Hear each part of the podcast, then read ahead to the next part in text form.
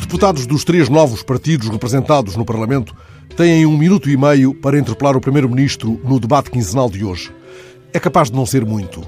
Recomenda-se, por isso, que não esbanjem palavrório, que poupem no latim e no adorno, que não se estiquem na vaniloquência, no ramalhete, no reverbério, que não gastem os preciosos 90 segundos em jogos florais tribunícios, que formulem a pergunta boé curta, boé concisa, a pergunta sem pontos de fuga, a pergunta tipo que vai ao osso, que não dá tipo porta dos fundos à resposta.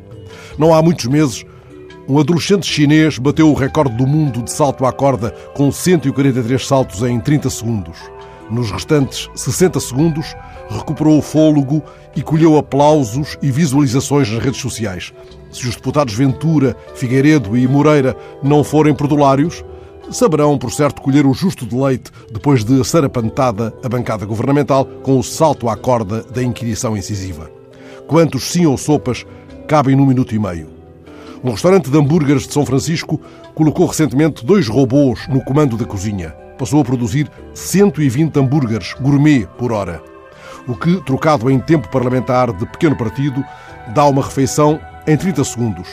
Os robôs fazem tudo nesse intervalo. Conseguem moer a carne, moldar os hambúrgueres, fatiar o tomate, ralar o queijo e colocar a mostarda.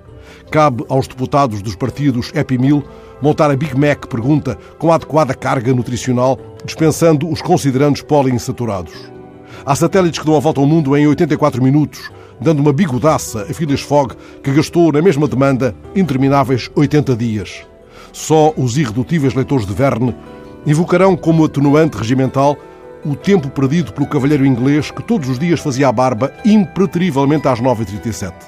O que impede um deputado de dar a volta ao Primeiro-Ministro em 84 segundos, aproveitando os 6 segundos sobrantes para saborear o seu eventual embaraço.